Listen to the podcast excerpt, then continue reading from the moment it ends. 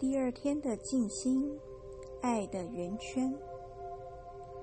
想象自己站在一个非常安全的地方，释放负担、痛苦和恐惧，释放那些旧有的负面模式与沉溺。想象它们从你身上掉落。接着，想象你站在那个安全的地方，张开双臂说：“我敞开来，乐于接受，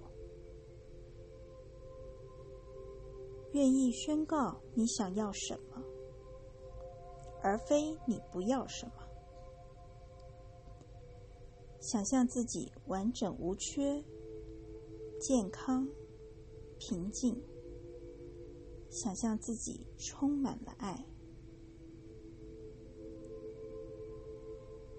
在这个地方感受你与世上其他人之间的连结，让内在的爱从你的心流向其他人的心。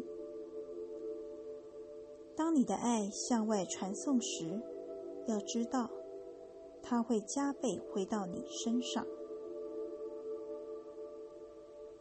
传送抚慰的念头给每一个人，并了解到这些抚慰的念头最终会回到你身上。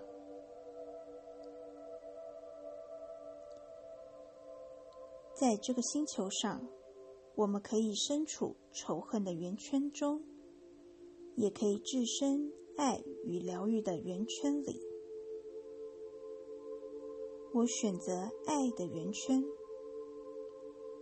我知道我们想要的东西是一样的：平静与安全，以及用让人充分发挥才能的方式，有创意的表达自己。